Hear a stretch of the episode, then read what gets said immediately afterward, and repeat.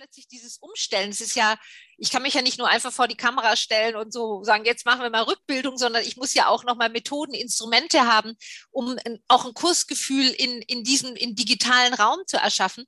Und da muss man wirklich nochmal betonen, das haben wir auch im Ausblick nochmals betont im Abschlussbericht, einfach phänomenal schnell war, wie flexibel die meisten Hebammen waren, um das umzustellen. Und das muss man wirklich sagen. Also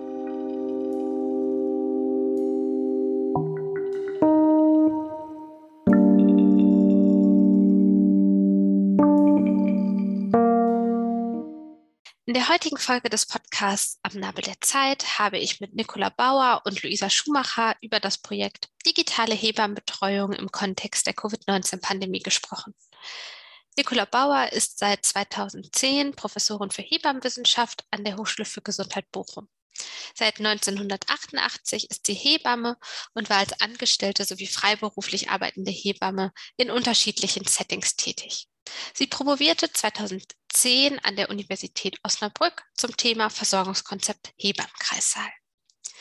Ihre Forschungsschwerpunkte sind unter anderem geburtshilfliche Hebammengeleitete Versorgungskonzepte, die geburtshilfliche Versorgung durch Hebammen, Akademisierung und Professionalisierung, das Skills Lab und das geburtshilfliche Simulationstraining, Augmented Reality in der Hebammenausbildung und die Digitalisierung im Kontext der Hebammenarbeit. Luisa Schumacher hat 2020 ihren Masterabschluss ähm, Erziehungswissenschaft mit einem Forschungsschwerpunkt abgeschlossen. Von Mai 2020 bis Mai 2021 war sie als wissenschaftliche Mitarbeiterin an der Hochschule für Gesundheit im Studienbereich Hebammenwissenschaft und anschließend in der Stabsstelle Forschung und Transfer tätig. Seit Januar 2022 ist sie als Forschungsassistenz im Deutschen Krankenhausinstitut tätig. Herzlich willkommen zu einer neuen Folge des Podcasts Am Nabel der Zeit. Der Podcast wird an der Hochschule für Gesundheit Bochum im Studienbereich Hebammenwissenschaft unter der Leitung von Frau Professorin Nicola Bauer produziert. Mein Name ist Hanna Buschmann, ich bin Hebamme und Lehrkraft für besondere Aufgaben im Studienbereich Hebammenwissenschaft. Ja, und heute sitzen mir ähm, Nicola Bauer und Luisa Schumacher gegenüber.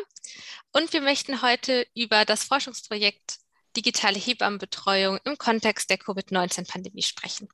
Ja, schön, dass ihr da seid und äh, uns Einblicke in das Forschungsprojekt gebt. Deswegen direkt mal zu Beginn die Frage, was war denn hm, das Ziel oder auch der Hintergrund des Forschungsprojektes und wer war daran beteiligt? Ja, vielen Dank für die einleitenden Worte, liebe Hanna. Ähm, ich bin Luisa Schumacher und ich werde jetzt einfach mal starten. Und zwar, ähm, ja, das Ziel des Forschungsprojektes oder gerade auch der Hintergrund unseres Forschungsprojektes ergibt sich ähm, aus der Corona, Corona-Pandemie, aus der Covid-19-Pandemie, ähm, durch die der Paragraph 134a im äh, Sozialgesetzbuch 5 ja erstmalig quasi außer Kraft gesetzt wurde und Hebammen, insbesondere freiberufliche Hebammen, Leistungen äh, auch digital anbieten dürfen. Und das war bisher noch nie möglich und war eine absolute Ausnahmesituation. Und dadurch ähm, haben wir uns ähm, im Rahmen des Projektes gefragt, wie ähm, die digitale Hebammenbetreuung denn aus Perspektive von Frauen und Hebammen bewertet wird. Also quasi eine erste Bestandsaufnahme und eine Evaluation dessen, wie ähm, ja, Betreuung digital stattfinden kann. Das Ganze hat bundesweit stattgefunden und ähm, befragt wurden Versicherte der Barmer Ersatzkasse sowie freiberufliche Hebammen in ganz Deutschland. Ähm, genau, zu den Kooperationspartnern würde ich auch an die Frau Bauer abgeben. Ja, auch von mir ein äh, herzliches ähm, Hallo oder willkommen. Ja, danke, Luisa. Ähm, ja, wir haben gemeinsam dieses Projekt mit dem äh, Barmer Institut für Gesundheitssystemforschung, also das ist ein Institut der Barmer Ersatzkasse und dem Deutschen Hebammenverband durchgeführt. Und ähm, das fand ich so spannend an diesem Projekt, dass es doch sehr interdisziplinär war, also dass wir da aus verschiedenen Perspektiven drauf schauen konnten. Und ähm, ja, wie Luisa gerade schon sagte, wir haben ja Versicherte der Barmer ähm, Ersatzkasse befragt und da war der Feldzugang ganz prima über die ähm, ja, über die Krankenkasse an Versicherte zu ähm, ja, diese zu kontaktieren und zur, ähm, ja, um die Teilnahme an der Befragung zu bitten. Und bei den freiberuflichen Hebammen haben wir das ja über den Feldzugang, wie man das so nennt, haben wir das gut hinbekommen über den Deutschen Hebammenverband, die ähm, ja über Social Media, über Newsletter, über ähm, Artikel in der Verbandszeitung Hebammen, ähm, Hebammenforum, ja, Aufrufe dazu gestartet haben, dass Kolleginnen, also freiberufliche Kolleginnen teilnehmen.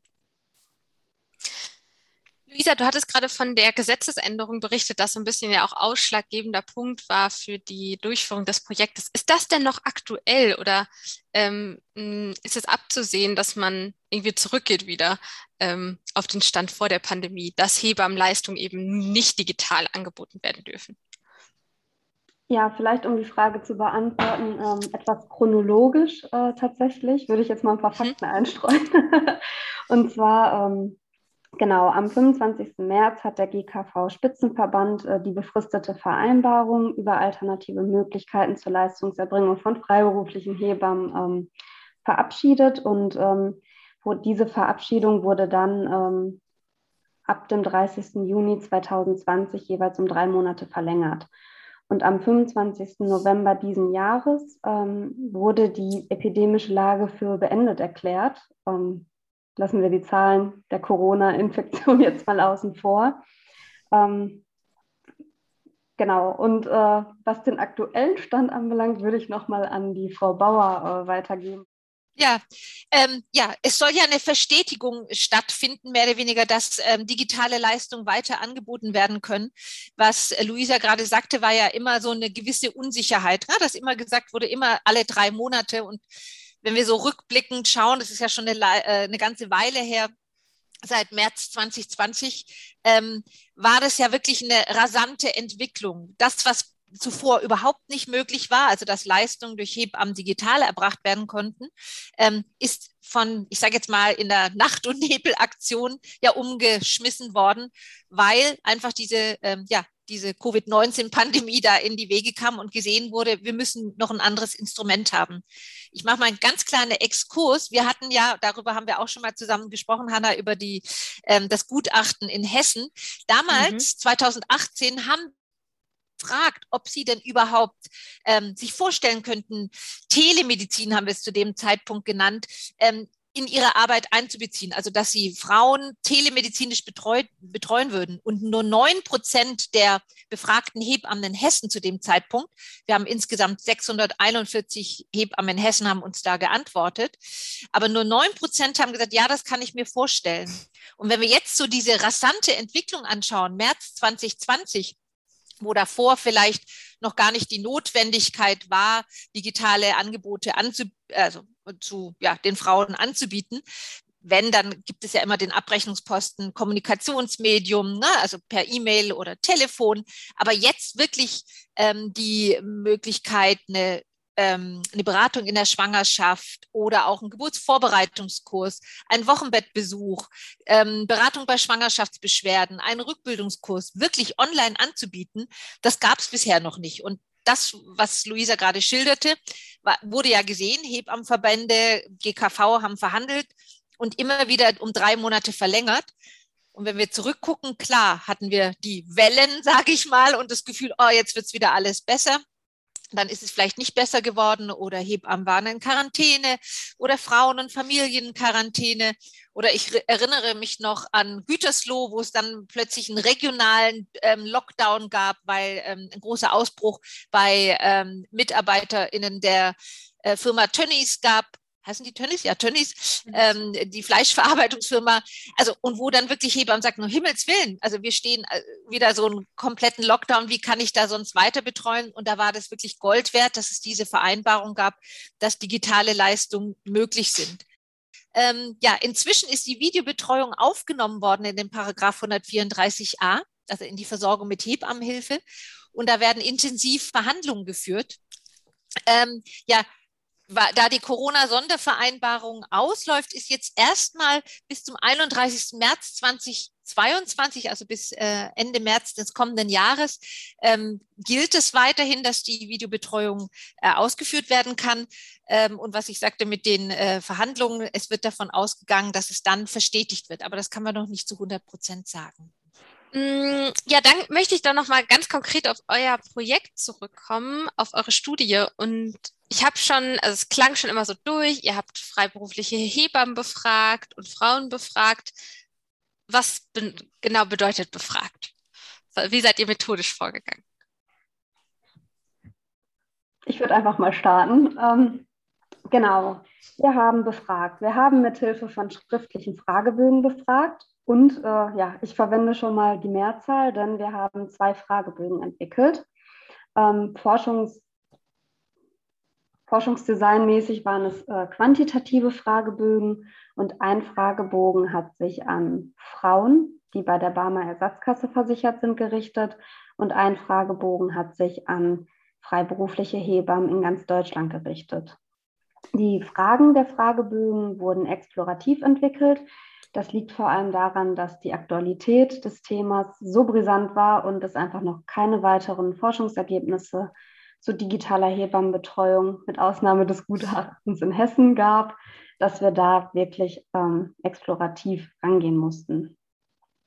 Natürlich äh, haben wir aber die forschungslogische Struktur eingehalten und haben, bevor wir die Fragebögen, das äh, die Fragebögen veröffentlicht haben, einen Pretest durchgeführt und Schleifen mit dem DHV und der Barmer ähm, ja, gemacht, damit einfach nochmal alle Fragen überprüft werden. Das ging sowohl auf der inhaltlichen Ebene als auch äh, um formale Aspekte, wie der Forschungsprozess natürlich immer abläuft. Darf ich kurz was ergänzen, Luise? Mhm. Also ich fand es eigentlich ist es fand ich ein gutes Beispiel, Lucia, dass wir da sehr partizipativ vorgegangen mhm. sind. Ne? Also wir haben ja wirklich verschiedene Sichtweisen drin gehabt und ich fand noch mal ganz spannend, dass wir den Fragebögen für die äh, Bogen für die Mütter ja auch noch mal mit Motherhood, ähm, ja sage ich mal so eine Rückmeldung geholt haben, wirklich noch mal dort angefragt und äh, sehr sehr wertvolle Hinweise noch mal bekommen haben aus der Sicht, ähm, sage ich mal von VertreterInnen der Elterninitiative Initiative Motherhood. Das fand ich nochmal spannend. Genau, und ähm, gerade daran auch anknüpfend haben wir auch Unterstützung von den Landeshebammenverbänden erhalten und auch von der Kinderheldin, ähm, die eine oder Kinderheldin ist ein Anbieter für digitale Leistungen rund um Schwangerschaft und Elternzeit. Die Fragebögen wurden dann natürlich auch mit einem äh, speziell für Fragebögen entwickelten Programm ähm, eingefügt, und zwar das Programm Unipack wurde genutzt. Und wir konnten die Befragung dann im Zeitraum vom 17. Februar bis zum 15. März, also in etwa vier Wochen, ähm, durchführen. Um nochmal etwas ja, ähm, in die etwas wissenschaftlicher zu sprechen vielleicht. Wir haben bei der Barmer eine Zufallsstichprobe gezogen. Äh, Nicola hat es ja vorhin auch schon angesprochen. Die Barmer hat uns den Feldzugang ermöglicht. Die Barmer hat äh, postalisch die Befragung versendet mit Hilfe eines QR-Codes konnten die Frauen dann digital antworten. Ja, und äh, wichtig ist ja nochmal, wir wollten ja Frauen befragen, wo wir wussten, dass die ein Kind geboren haben während der Pandemie. Also wir haben, die Barmer hat äh, Frauen rausgesucht oder ja, zufällig rausgewählt, die zwischen Mai und November 2020 geboren haben. Und uns war es wichtig, dass es ein, ähm, also dass es ein, Leben, ein lebendes Kind und ein äh, Kind, wo wir aus oder aus den Daten gesehen würden, kommt, äh, dass es gesund geboren wurde. Ne? Also das war nochmal wichtig, weil ich glaube, wenn wir ähm, sehr unterschiedliche die Frauen sind natürlich unterschiedlich, aber nochmal unterschiedliche Startbedingungen gehabt haben. Ich glaube, in der Pandemiesituation ist zum Beispiel die Geburt eines frühgeborenen Babys oder eines Babys mit ähm, ja, hohen Unterstützungsbedarf sicherlich nochmal mit anderen Herausforderungen verbunden, sodass wir da versucht haben, relativ homogen die, die Gruppe einzugrenzen. Genau, homogen ist auch nochmal ein super Stichwort, denn die Stichprobe ähm, der Hebammen war eine forschungswissenschaftlich gesprochen homogene zweckgebundene Stichprobe, also eine Stichprobe, die ein gemeinsames Merkmal aufweist und das ist nämlich die Arbeit als Hebamme im freiberuflichen Bereich. Ähm, genau. Da hatte die Nicola ja gerade auch schon gesagt, dass das Ganze via Social Media und Newsletter über den DHV gestreut wurde. Und äh, Luisa, du hast ja gerade gesagt, wir haben eine halbe, äh, wir haben gerade mal vier Wochen befragt und ich finde, wir haben eine super Stichprobe hinbekommen. Ich meine, als Forscherin lobt man sich ja nicht gern selber, aber ich finde, dass wir das echt in dieser kurzen Zeit, wir hatten ja insgesamt für die Studie ein halbes Jahr Zeit, dass es wirklich, wir haben auswertbare Fragebögen von 1821 Frauen bekommen. Also das finde ich schon äh, eine Leistung, dass so viele geantwortet haben, weil wir ja auch wissen, ne, wenn wir überlegen, wir haben ähm, Anfang des Jahres befragt, da waren, wir haben so geguckt, dass die Kinder mindestens acht Wochen alt sind, dass die, ähm, na, die Frauen so aus dem ersten Wochenbett raus sind. Aber dennoch habe ich ja mit einem kleinen Kind genug zu tun und trotzdem noch einen Fragebogen auszufüllen. Und wir haben den ähm, einen Rücklauf, also nachdem man geschaut hat, äh, die Fragebögen geprüft haben, ähm, dass 1551 Heb freiberuflich tätige Hebammen bundesweit uns geantwortet haben. Haben die Hebammen auch unterschiedliche Sachen angeboten? Also, oder war das egal, ob sie jetzt nur Kurse digital angeboten haben oder ob sie alle ihre, also ob sie sowohl Schwangerenvorsorge, Wochenbettbetreuung und Kurse gemacht haben? Oder gab es da irgendwie ein Aus Ausschlusskriterium? Wir hatten tatsächlich eher einen Einschluss als ein Ausschlusskriterium, nämlich einfach, dass sie im Bereich der im freiberuflichen, okay. in, kann ja. ich das nicht sagen, wir hatten ein Einschlusskriterium, dass sie ja. freiberuflich gearbeitet ja. haben. Ob okay. in der Schwangerschaft oder in der Wochenbettbetreuung war dabei Egal. nicht ausschlaggebend. Mhm. Genau. Es konnten ja auch Hebammen antworten, äh, die vielleicht auch außerklinische Geburtshilfe angeboten haben, aber da die digitalen Leistungen ja nicht zu Gebot gelten, wäre etwas schwieriger, war das so ein bisschen egal. Wir haben nur gesagt, sie müssen in dem Jahr 2020 gearbeitet haben, ne? sonst hätten sie es ja nicht beurteilen können. Und ähm, wir haben aber auch im Fragebogen, da kommen wir sicher nochmal drauf gefragt, ähm, ja, in welchen Monaten sie da gearbeitet haben. Ne? Also Ja, und dann habt ihr die Fragebogen, äh, Fragebögen rausgeschickt und habt einen guten Rücklauf bekommen. Und wie wurde das Ganze ausgewertet?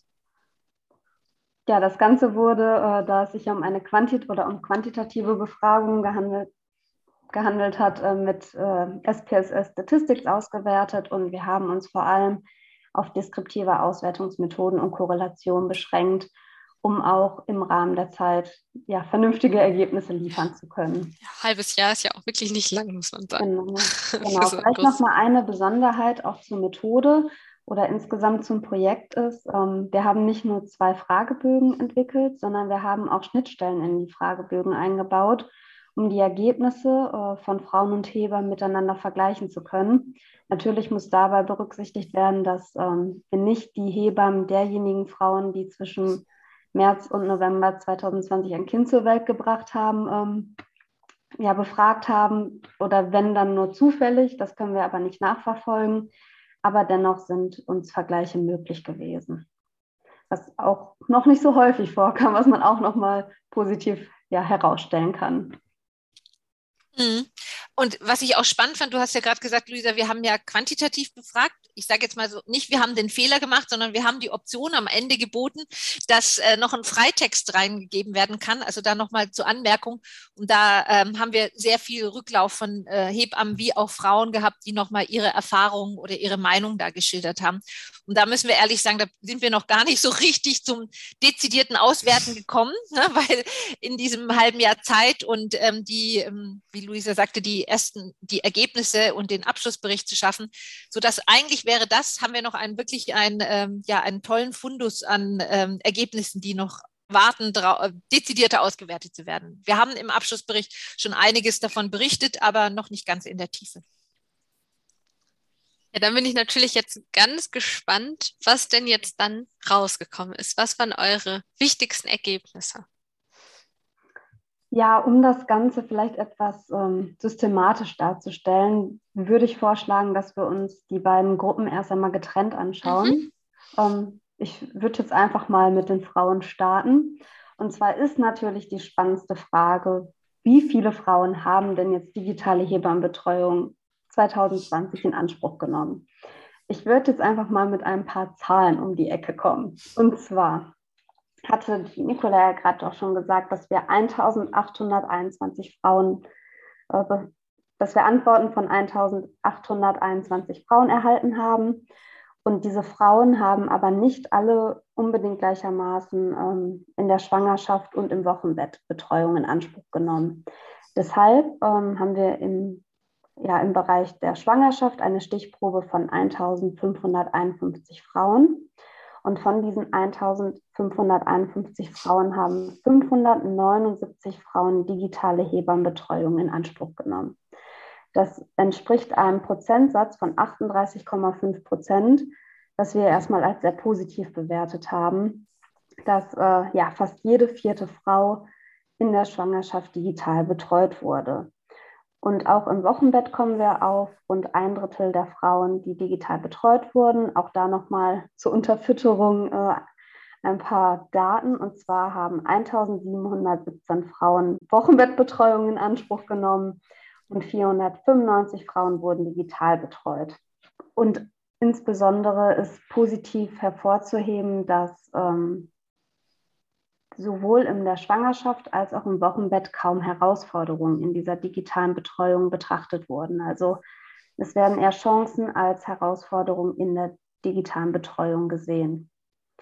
Hm, als Chance wird beispielsweise die Weg- und Zeitersparnis gesehen. Heißt, ich muss beispielsweise, wenn ich in der Großstadt wohne, ähm, keinen Parkplatz suchen. Wenn ich auf dem Land wohne, muss ich nicht erst 50 Minuten Auto fahren, um meine Hebamme zu besuchen und auch die Betreuung trotz eigener Quarantäne, die ja in der Pandemie einfach nicht ausgeschlossen ist, wurde mit 40 Prozent oh, beziehungsweise mit 32 Prozent im Wochenbett ja einfach als Chance betitelt. Mhm. Sag mal, wie viel Prozent waren es im Wochenbett? Du hattest gerade gesagt 400 und mh, hm, wie viele Frauen hatten im Wochenbett die digitale Betreuung? 28,9 Prozent. Mhm. Also eigentlich 10 Prozent weniger als in der Schwangerschaft. Mhm. Aber da haben wir ja gemerkt, Luisa, dass oder in, in auch ähm, in Gesprächen mit Hebammen etc., dass es natürlich viel schwieriger ist im Wochenbett, wo doch viel Diagnostik ähm, mhm. auch vonstatten geht, gerade wenn wir so an die ersten Tage denken, ne? so Beurteilung die, des Kindes, also in hinsichtlich einer neugeborenen Gelbsucht, also einem neugeborenen Ikterus, also kann ich mit meinem äh, ja, mit meinem äh, Bildschirm wirklich das gut einschätzen. Das ist ja auch nochmal die körperlichen Untersuchungen mhm. durchzuführen, so dass da, also das ist unsere Interpretation, dass natürlich das Wochenbett weniger digital zumindest in den ersten Tagen durchgeführt wurde, vielleicht erst nach so diesen ersten zehn Tagen. In Quarantänesituationen natürlich, ne? also das, ähm, das dann auch schon früher, aber dass da aus Sicht, und da komme ich jetzt so ein bisschen auf die Hebammensicht nochmal, da mehr Herausforderung ist als ein Beratungsgespräch in der Schwangerschaft. Also wir, wir stoßen ja an Grenzen bei digitaler äh, Betreuung oder Telemedizin, wenn es an Diagnostik und Untersuchungen geht. Aber trotzdem, wie Luisa sagte, ne, wir, wir sprechen immer davon, wie viel haben die Frauen in Anspruch genommen umgekehrt müssen wir sagen, wie viel wurde ihnen denn überhaupt angeboten? Ne? Also so äh, auf alle Fälle ähm, dennoch in dieser kurzen Zeit so ein hoher Prozentsatz, gerade in der Schwangerschaft von 38 Prozent, finde ich schon eine Leistung. Genau, und daran auch nochmal anknüpfend haben wir natürlich ähm, Leistungen, die die Hebammen erbracht haben oder eben nicht erbracht haben, dezidiert abgefragt. Und ähm, wir haben uns dabei sowohl an den gesetzlichen Leistungen als auch an den IGE-Leistungen ähm, orientiert wobei gerade die Auswertung der gesetzlichen Leistungen sehr interessant waren, weil die Ergebnisse einfach ausschlag oder aussagekräftiger waren. Und da das ja auch super spannende Ergebnisse sind, ähm, würde ich die auch noch mal einmal kurz präsentieren. Und zwar ähm, die Leistung, das Vorgespräch in der Schwangerschaft wurde trotz Corona immer noch vorrangig in Präsenz angeboten und das digitale Angebot war eher eine Ergänzung. Ähm, Gleiches gilt für die Leistung Hilfe bei Schwangerschaftsbeschwerden. Die Einzelunterweisung Geburtsvorbereitung wurde vor allem nicht angeboten im Vergleich zu äh, 2019 und die Geburtsvorbereitung in der Gruppe stellt eine echte Alternative ähm, digital dar im Vergleich zu Angeboten in Präsenz. Und im Wochenbett ähm, haben wir recht ähnliche Ergebnisse, nämlich die Wochenbettbetreuung selbst, wie Nicola gerade ja auch schon logischerweise gesagt hat, ähm, hat auch während Covid-19 vorrangig im Präsenz stattgefunden und das digitale Angebot galt eher als Ergänzung bei Fragen. Gleiches, bei, Gleiches gilt für die Hilfe bei Still- und Ernährungsschwierigkeiten. Und die Einzelunterweisung, Rückbildung wurde auch vor allem nicht angeboten. Die Rückbildung in der Gruppe stellt jedoch auch wie die Geburtsvorbereitung in der Gruppe eine echte Alternative in digitaler Form dar. Und da sieht man auch nochmal ganz klar dieses, diesen Unterschied zwischen körperlichen Untersuchungen und dem Beratungskontext und dem, was digital möglich ist. Ja, und so ein bisschen mit, wie groß muss der Raum sein, dass wie viele Frauen, ne, also auch zu Zeiten, wo es dann keinen absoluten Lockdown gab, äh, nochmal zu gucken, wie viele Menschen bekomme ich in einen Kursraum? Oder lohnt es sich dann für mich überhaupt in Präsenz einen Kurs anzubieten, wenn anstatt zehn Frauen nur vier Frauen kommen können? Und ähm, ja, ist es dann nicht einfacher, das ähm, ja, digital anzubieten, ne? wie du gerade sagtest, Luise? Ich könnte mir ja vorstellen, also ich meine, wir haben es ja hier an der Hochschule auch mitbekommen, wir sind ja auch innerhalb von ein paar Wochen, sage ich mal, äh, geswitcht von vollkommener Präsenzlehre in vollkommene äh, digitale Lehre. Und das hat uns ja auch vor Herausforderungen mhm. gestellt. Also ich kann mir vorstellen, ähm, als die, das freiberufliche Hebammen eben vor ähnlichen, wenn nicht vor mehr Herausforderungen gestellt werden, weil natürlich sind wir hier in der, äh, in der Lage, dass wir Sachen zur Verfügung gestellt bekommen, wie ein Rechner, ähm, eine Webcam und irgendwie Equipment im Allgemeinen. Und der Zugang dazu ist ja, stelle ich mir zumindest vor, schon sicherlich erschwert gewesen für freiberuflich tätige Hebammen total wichtiger Punkt. Ne? Mhm. Das haben wir, also das ähm, können wir auch gleich nochmal gucken, zu sagen, was musste ich mir erstmal anschaffen? Und wenn ich, äh, sage ich mal, 20 Jahre als Hebamme gut in Präsenz gearbeitet habe, plötzlich dieses Umstellen. Es ist ja, ich kann mich ja nicht nur einfach vor die Kamera stellen und so sagen, jetzt machen wir mal Rückbildung, sondern ich muss ja auch nochmal Methoden, Instrumente haben, um auch ein Kursgefühl in, in diesem, in digitalen Raum zu erschaffen. Und da muss man wirklich nochmal betonen, das haben wir auch im Ausblick nochmals betont im Abschlussbericht, einfach phänomenal schnell war, wie flexibel die meisten Hebammen waren, um das umzustellen. Und das muss man wirklich sagen. Also wir alle sind ja zu Anfang von der Pandemie überrascht worden. Jetzt sind wir vielleicht eher müde davon und angestrengt, aber wie schnell da, da so eine Umstellung funktioniert hat, das ist einfach großartig, das muss man sagen. Ne? Also und wirklich auch zum äh, Weiterarbeiten zu können und zum Wohle von den Kindern, den Frauen, äh, ja, Frauen, Kindern und den Familien, das auch so schnell umsetzen zu können. Das ist schon, finde ich, beeindruckend.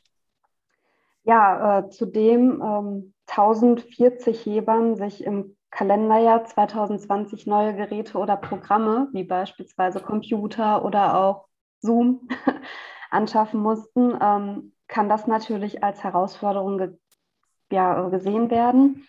Die vier größten Herausforderungen, die Hebammen sehen, sind ähm, jetzt chronologisch, also die größte Herausforderung nenne ich jetzt zuerst, ähm, die folgenden vier. Und zwar erstens, dass körperliche Untersuchungen nicht möglich sind. Dann zweitens, dass die Abrechnung von digital erbrachten Leistungen aufwendiger ist. Drittens auch der Datenschutz und viertens die fehlende Bindung zu den Frauen. Das waren die größten Herausforderungen. Auf der anderen Seite haben wir natürlich auch Chancen, die da sind, auch wieder chronologisch benannt, dass ich mich keinem Infektionsrisiko aussetze. Auch die Weg- und Zeitersparnis spielt eine Rolle, das flexiblere Arbeiten und dass Leistungen bundesweit angeboten werden können. Das heißt, wenn ich einen Kurs anbiete, ne, digitalen zum Beispiel für verwaiste Mütter, dann bekomme ich den vielleicht in Bochum nicht voll, zum Glück ne? dass es nicht so viele mhm. verwaiste Mütter gibt. Aber wenn ich das bundesweit oder NRW-weit, dann ist ja eventuell ähm, ja, eher möglich. Und ich finde diesen letzten Punkt, Luisa, wo die Frau, also wo die Hebammen sagen, ja, das ist schwierig, eine Bindung zu den Frauen aufzubauen oder na, so jemand wirklich kennenzulernen.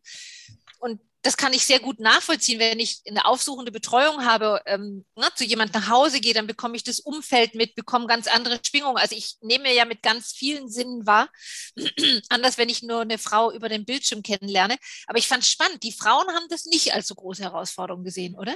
Genau, und zwar weder in der Schwangerschaft noch im Wochenbett. Haben, wir haben nämlich ungefähr Prozentsätze von fünf beziehungsweise von sechs Prozent der Frauen, die angegeben haben, dass sie grundsätzlich Bedenken hatten, ähm, in digitaler Form über persönliche Themen zu sprechen. Also die Schnittstelle passt nicht. Da bestehen Diskrepanzen. Ja, ich, also ich finde irgendwie dann nochmal, also mein Gefühl ist jetzt auch immer so, ähm, dass ich da die Hebammen auch gut verstehen kann, dass man erstmal da total Respekt vor hat, weil man trägt ja eine immense Verantwortung auch einfach im Wochen, also jetzt, ich denke jetzt gerade ans Wochenbett an. Ich denke jetzt gerade an ein Kind mit einem erhöhten ähm, Bilirubinwert und mit einem Ignorus, was ich ja einfach durch eine Kamera nicht so gut beurteilen könnte, wie wenn ich das Kind jetzt im Tageslicht sehe und ähm, mir das auch nochmal ja, nach, nach zehn Minuten nochmal angucken kann und irgendwie gut beobachten kann. Obwohl und, das ja auch manchmal schwierig ist, oder Hanna? Da gehst du von. Lichtquelle zu Lichtquelle und versuchst Na, den besten.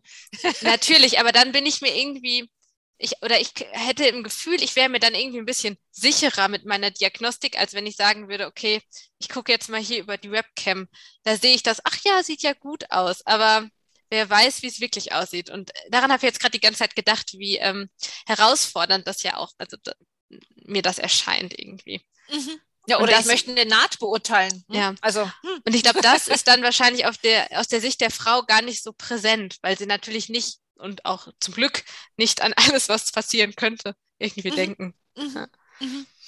Aber da, da, stimme ich dir total zu. Und da, also das merken wir doch auch als Lehrende. Ne? Also ich bin diese Umstellung und auch ähm, Menschen mitzunehmen in der Veranstaltung, ne? also so äh, digitalen Veranstaltungen, ist ja manchmal noch herausfordernder, als wenn wir in einem Seminarraum mit 50 Studierenden sitzen und eine ganz andere Diskussion in Gang kommt.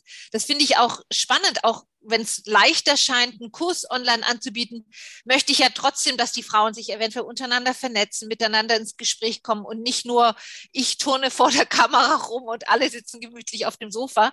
Also welche aktivierenden Methoden kann ich denn einsetzen? Und das sehe ich schon als Herausforderung. Und äh, auch je nach Tagesform, ne? so dieses, hm, wie schaffe ich das gut hinzubekommen, dass dieser Austausch in einem Kurs oder dass, ähm, ja, wir, wir, wir reden von Heb bei Hebammen in Geburtsvorbereitung oder auch Rückbildung von Spüren. Also wie bringe ich das über den Bildschirm mit, dieses Spüren? Ne? Und ähm, ja, das finde ich wirklich eine Herausforderung. Und ich glaube auch, ähm, wenn man nochmal überlegt, wenn wir das jetzt verstetigen, könnte es denn gute Mischung geben, gell? so wie ich habe das initiale Kennenlerngespräch zum Beispiel zu Hause im häuslichen Setting, um da viel mitzubekommen von der Frau, kann aber im späteren Verlauf ja mich dann auf meinen ersten Eindruck verlassen und kann dann gut digital betreuen, als wenn ich nur jemanden digital kennenlerne, was ja schwieriger sein kann. Genau, du ähm, bringst eigentlich gerade schon erste Konzeptideen an. Ähm, und Konzepte haben wir natürlich auch äh, mit aufgenommen, beziehungsweise abgefragt in unserer Befragung. Wir haben nämlich überlegt, hm, was äh, wünschen sich denn Hebammen eigentlich nach der Covid-19-Pandemie, ungeachtet der Herausforderungen, denen sie sich jetzt gegenüberstehen sehen? Und ähm, ja, mehr als die Hälfte der Hebammen oder knapp mehr als die Hälfte der Hebammen, die Schwangerschaftsbetreuung machen und etwa die Hälfte der Hebammen, die im Wochenbettbetreuung durchführen, wünschen sich, dass Konzepte entwickelt werden, die dazu beitragen, dass digitale Betreuung ähm, und Betreuung in Präsenz optimal miteinander verknüpft wird eigentlich genau das, was wir ja gerade auch schon ähm, ja, herausgestellt haben. Und dabei darf sich aber vor allem ein Ausbau der digitalen Betreuung nicht zulasten der aufsuchenden Betreuung auswirken. Da waren sich in etwa 95 Prozent der Hebammen, egal in welchem Einsatzgebiet, einig. Und das ist eigentlich unser prägnantestes Ergebnis in der Hebammenbefragung. Digitale Betreuung ja, aber nicht zulasten der Betreuung in Präsenz. Ähm, ja, das Wort Ergänzung äh, spielt auch nochmal eine wichtige Rolle im Rahmen der gesamten Befragung. Ähm, es macht Sinn, äh, Kurse oder Individualberatungen durch digitale Angebote ähm, ja nochmal irgendwie zu erweitern und Ergänzung vorzunehmen, aber kein Ersatz, keine Alternative, nur eine Ergänzung. Das ist ja das äh, Plädoyer eigentlich unserer Studie. Aber bei den Frauen doch eigentlich auch, oder? Hatten die das nicht auch so ähnlich gesagt? Dass sie auch gerne Mischungen hätten oder dass sie sich äh, in den Freitexten kam das, glaube ich, öfter vor bei den Frauen, ne? Genau. Ähm, ganz genau kann ich dir da aber. Mhm. Aber ich kann mich so an Aussagen erinnern, zu sagen, genau. ja, ich brauchte die Hebamme, wie wichtig das war, dass die auch vor Ort war, mir Rückversicherung geben könnte. Aber ich kann mir eine Mischung gut, ganz gut vorstellen. Also gerade bei Unsicherheiten ähm, wurde einfach eine Mischung gewünscht und ähm, Frauen haben sich auch, ich meine, mich zu erinnern, ähm, ja, sich einfach gewünscht, mal eben kurz eine Nachricht zu senden und dann wegen einer vielleicht banalen Frage mal eben eine Antwort zu bekommen, anstatt bis Montag zu warten, wenn der Termin in Präsenz dann stattfindet. Und das ist, glaube ich, was Luisa gesagt hat, das ist ja ein hohes Gut in Deutschland, dass wir die oder das Hebammen die Möglichkeit haben, zwölf Wochen lang im Wochenbett aufsuchende Betreuung anzubieten. Und darüber hinaus ne, bei Ernährungs- und Stillschwierigkeiten ja bis zum Ende, also entweder neunten Lebensmonat bei nicht gestillten Kindern oder bei gestillten Kindern bis Ende der Stillzeit. Und das, das schwang auch immer wieder mit, ne, zu sagen, so, wenn, wenn gesehen wird, dass die digitale Betreuung gut funktioniert, dann wird vielleicht die aufsuchende Betreuung abgeschafft. Also das hat sich nicht bewahrheitet, das glaube ich auch nicht, oder das ist der Verband oder die Verbände werden da ja auch nicht zustimmen.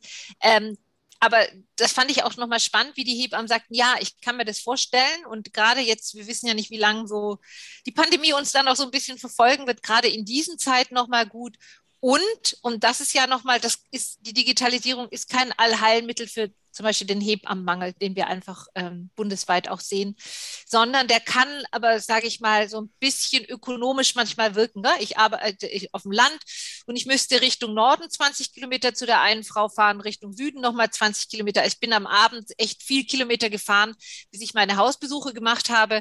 Und es ist vielleicht im späteren Wochenbett und es braucht eher ja, nicht eine körperliche Untersuchung, sondern eher nochmal Beratung, was weiß ich, zum Schlafen oder zum Stillen oder wie auch immer, Gewichtsentwicklung dann könnte ich das digital anbieten und der, der Fahrtweg würde wegfallen.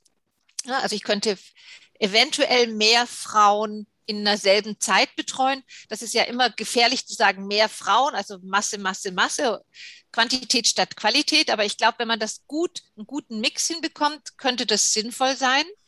Ähm, und auch gerade bei den Kursen, ne? ich muss nicht einen Raum aufbauen, abbauen, ich muss nicht dahin fahren etc., sondern ich kann es zum Beispiel als Hebamme von meinem Büro aus machen oder von meinem Wohnzimmer aus machen.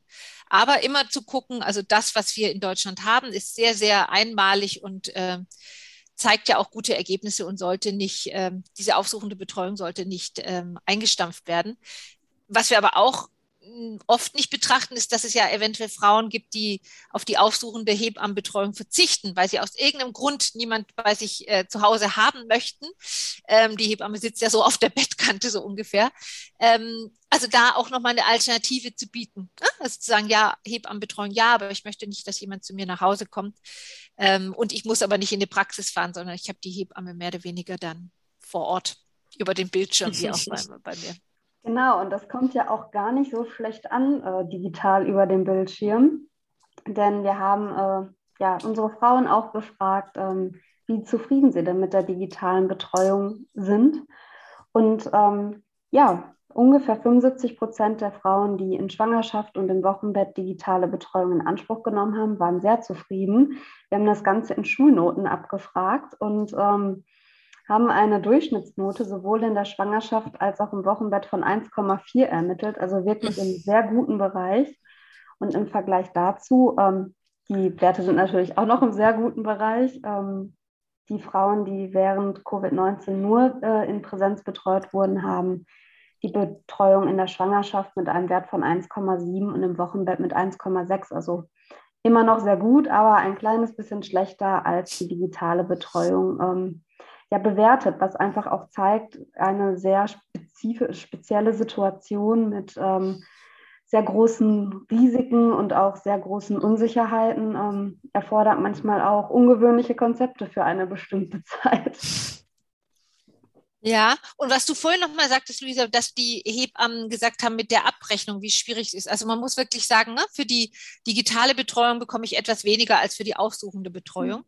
Und was ich glaube am, am Anfang noch nicht gut hm, oder umständlich war, war ja dieses Einholen der Unterschrift der Frau. Also dass es da nochmal sehr viel hm, bürokratischen Aufwand gab, den manche, den also manche Hebammen haben den als sehr frustrierend angesehen oder sehr arbeitsreich. Also zu sagen, die Hürden sind da sehr hoch und wenn wir wollen, dass oder wenn gewollt wird, dass die digitale Betreuung flächendeckender angeboten wird, dass da auch nochmal ja, nachjustiert wird, dass es da einfacher wird von der, ich sage jetzt mal, digitalen Unterschrift einholen der Frau oder der Bestätigung. Ähm, also das ist, glaube ich, das haben mehrere Hebammen immer wieder angemerkt, dass das ähm, ja ärgerlich war. und jetzt kommt natürlich, ich sage jetzt mal, in dieser Verstetigung gibt es ja bestimmte Vorgaben, welche Videotelefonie, Videotelefonie ist ja lustig, Videotelefonie-Anbieter, äh, Anbieter, also Zoom ist nicht äh, als datenschutzkonform eingestuft worden. Das heißt, dass, ähm, dass es auch nochmal auf Hebammen zukommen kann, sich andere äh, Formen ähm, anzukaufen oder ja, mehr oder weniger monatlich zu bezahlen. Und dass man das gut abwägen muss, Preis-Leistungs-Verhältnis ähm, und auch nochmal, ähm, ja, welche Anforderungen an mein Equipment, zum Beispiel, wie ist die Zollbreite des, äh, des Bildschirms, den ich haben muss, etc. Also das kann in so einer anstrengenden Pandemiesituation die Vorgaben doch ähm, ja, restriktiv wirken oder abschreckend wirken.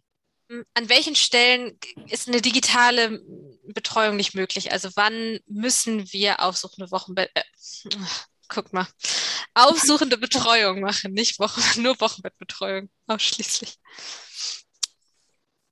Ähm, also wir können es insofern aus den Daten lesen, dass ähm, ja beispielsweise die Wochenbettbetreuung einfach fast ausschließlich in Präsenz angeboten wurde. Mhm.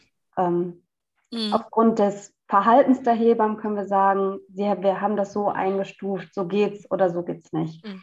Und auch da zeigt sich natürlich, dass die körperlichen Untersuchungen aufsuchend besser funktionieren, häufiger angeboten werden und dass Beratungsthemen auch digital besprochen werden können. Mhm.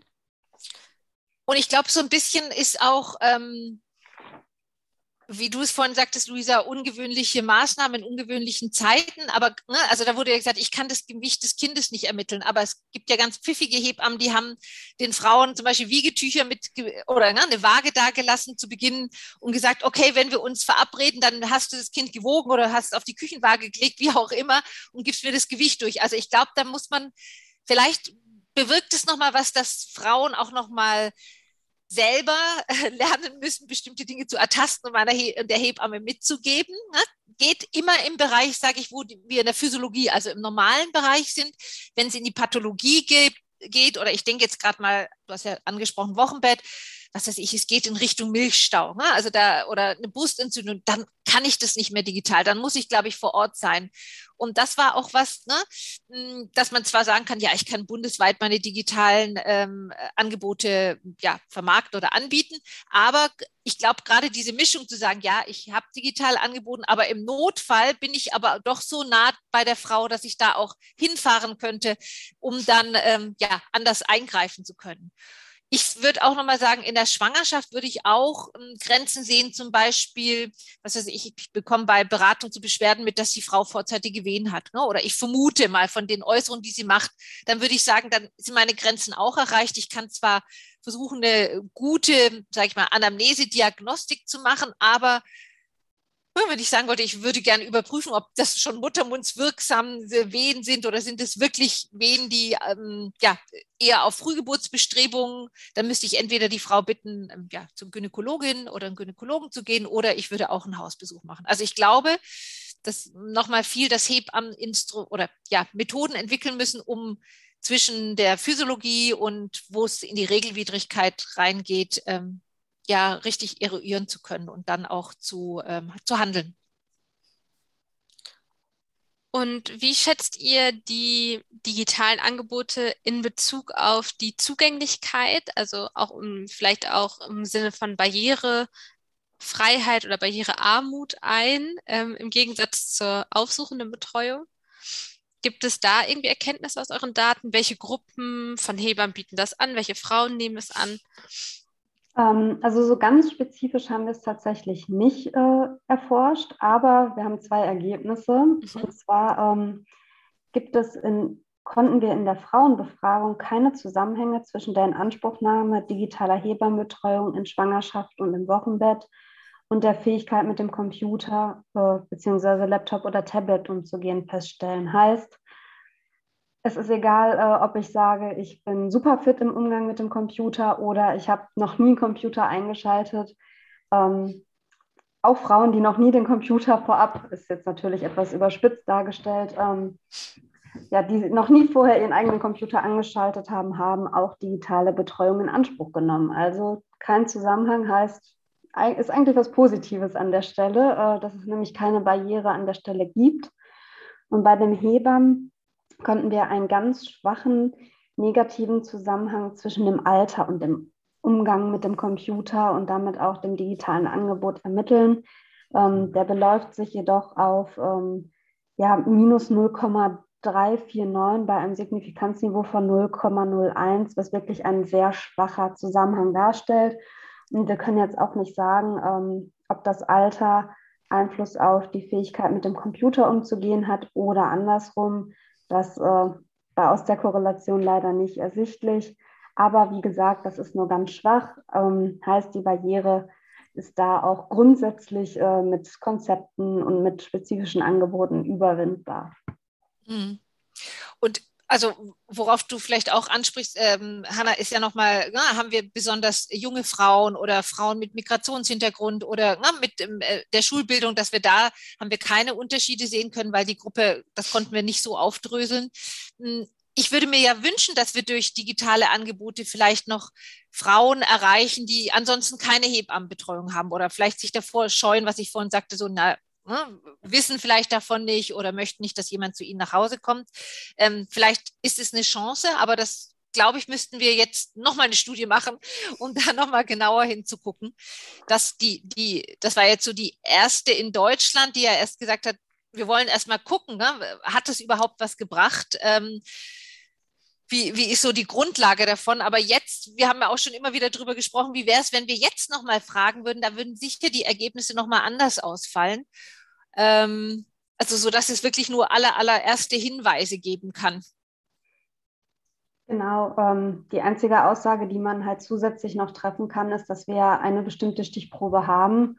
Und diese Stichprobe zeigt halt einfach, dass wir vorrangig Frauen zwischen 30 und 39 Jahren befragt haben dass ähm, Fra Frauen vorrangig ihr erstes Kind während der Covid-19-Pandemie zur Welt gebracht haben und dass die Frauen auch größtenteils das Abitur oder die ähm, allgemeine Fachreife, das Fachabitur äh, erzielt haben, wodurch ja auch einfach schon der Blick oder die Perspektive einfach schon vorgegeben ist. Ähm, wir haben jetzt keine ähm, Stichprobe, die repräsentativ für Deutschland ist.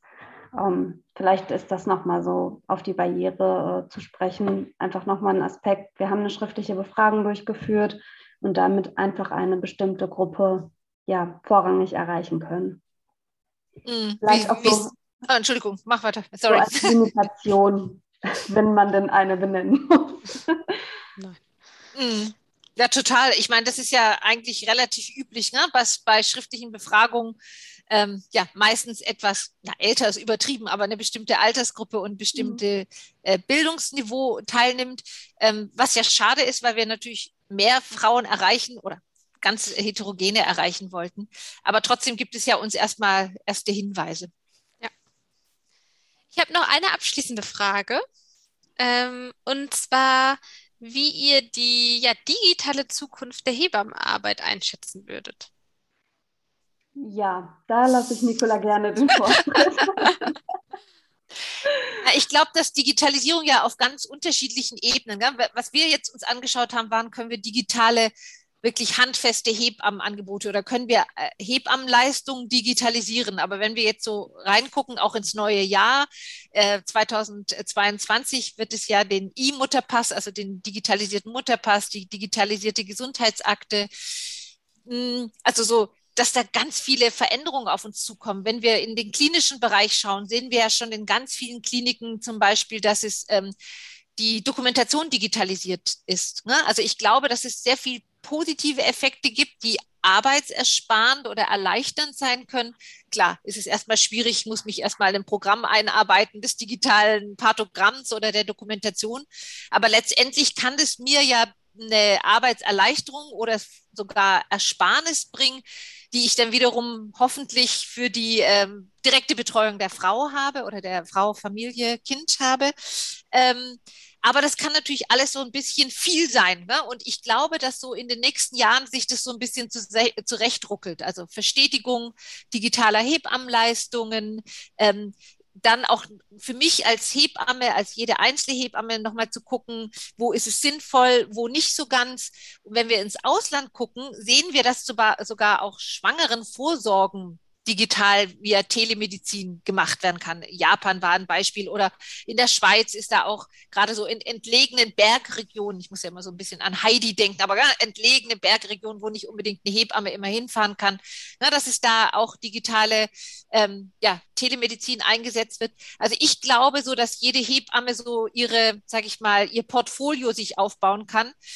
Hm, und was ich vorhin sagte mit der Hebammen, mit dem Hebammenmangel, also der ausreichenden Hebammenbetreuung, das wäre natürlich sehr schön, wenn man eine gute Möglichkeit oder eine gute Mischung hätte, was ja auch die Hebammen angemerkt haben, zu sagen, wo ist es sinnvoll, in Präsenz, vor Ort, eins zu eins, in Kontakt ähm, die Betreuung anzubieten und wo kann ich wirklich Zeit und ressourcensparend, aber auch digitale Angebote äh, gut mischen. Und nochmal, Zeit und ressourcensparend meint nicht, ne, also Cut und äh, kurz und zack, weil wir sehen ja auch, dass digitale Angebote gut durchdacht und ähm, ja auch ähm, gestaltet werden müssen. Es ist ja nicht nur, ich mache ein Bild schon an und rede so ein bisschen, ähm, sondern dass ich glaube, wenn es da eine gute Mischung gibt und der Hebammenverband oder mehrere äh, Fortbildungsanbieter bieten ja jetzt ja auch schon an, wie kann ich das gut gestalten und Zukunft für Musik, für mich ist ja auch, wir müssen das in den Hebammenstudiengängen schon anbieten. Hm, Sage ich mal so, die, die Möglichkeiten der digitalen ähm, Versorgung, aber auch die Grenzen, was vorhin mal angesprochen wurde, auch die Sorge um den Datenschutz ähm, und auch nochmal ethische Implikationen. Ne? Nicht alles, also ich kann jetzt zwar, wir reden zu dritt, aber ne, wenn man in so sehr intime ähm, Gespräche geht, auch zu gucken, wer ist noch mit im Raum, wie, wie ist es zum Beispiel, wenn Frauen sich vielleicht in einer Notsituation befinden und ja, ne, jemand ist mit dem Raum und sie können nicht wirklich das sagen, was sie eigentlich sagen wollen. Und das würden wir in einem Raum, wenn die zu uns in die Praxis kommen würde, ja, könnten wir eine andere Person rausschicken. Also ich glaube, das sind ganz, ganz viele wichtige Dinge, die noch zu sehen sind. Aber ich glaube, also wir können uns dem nicht versperren. Das wäre ja ähm, zu sagen, nein, das ist ein sehr anwendungsbezogener Beruf. Das ist er, aber ich glaube, in einer guten Mischung kann man das, glaube ich, sehr zielführend und äh, im Sinne dann auch der Frauen und Kinder und Familien umsetzen. Ja, das war ein schöner Abschluss. Den habe ich gar nicht mehr hinzuzufügen. Das war ziemlich auf den Punkt gebracht. Ja, ich danke euch. Äh, gibt es noch was aus eurer Sicht, was, ähm, was wir nicht angesprochen haben, das vergessen wurde? Aus eurem Forschungsprojekt? Ich glaube eher nochmal der Dank, Luisa, oder? An die vielen äh, Frauen, die teilgenommen haben und uns an ihren Erfahrungen haben teilhaben lassen. Der Fragebogen hat, glaube ich, so 20 bis 30 Minuten gedauert, um auszufüllen. Das muss man schon sagen. Wow, Zeit ab, dass sie es getan haben. Und auch an die Hebammen, die ja in letzter Zeit sehr, sehr viele Befragungen immer wieder hatten, dass die wirklich ihre Erfahrungen nochmal mit uns geteilt haben. Und das in so kurzer Zeit, das war wirklich äh, toll. Vielen Dank dafür. Und natürlich, ähm, ja, ich glaube, diese gute Zusammenarbeit zusammen äh, mit der Barmer und auch mit dem Hebammenverband und zum Beispiel auch Unterstützung durch Motherhood war auch eine gute Erfahrung, dass wir uns da so schnell zusammengefunden haben und da zielgerichtet arbeiten konnten. Danke. Ja, dann danke ich euch für das Gespräch und für die Einblicke in euer Projekt und wünsche einen schönen Tag. Danke.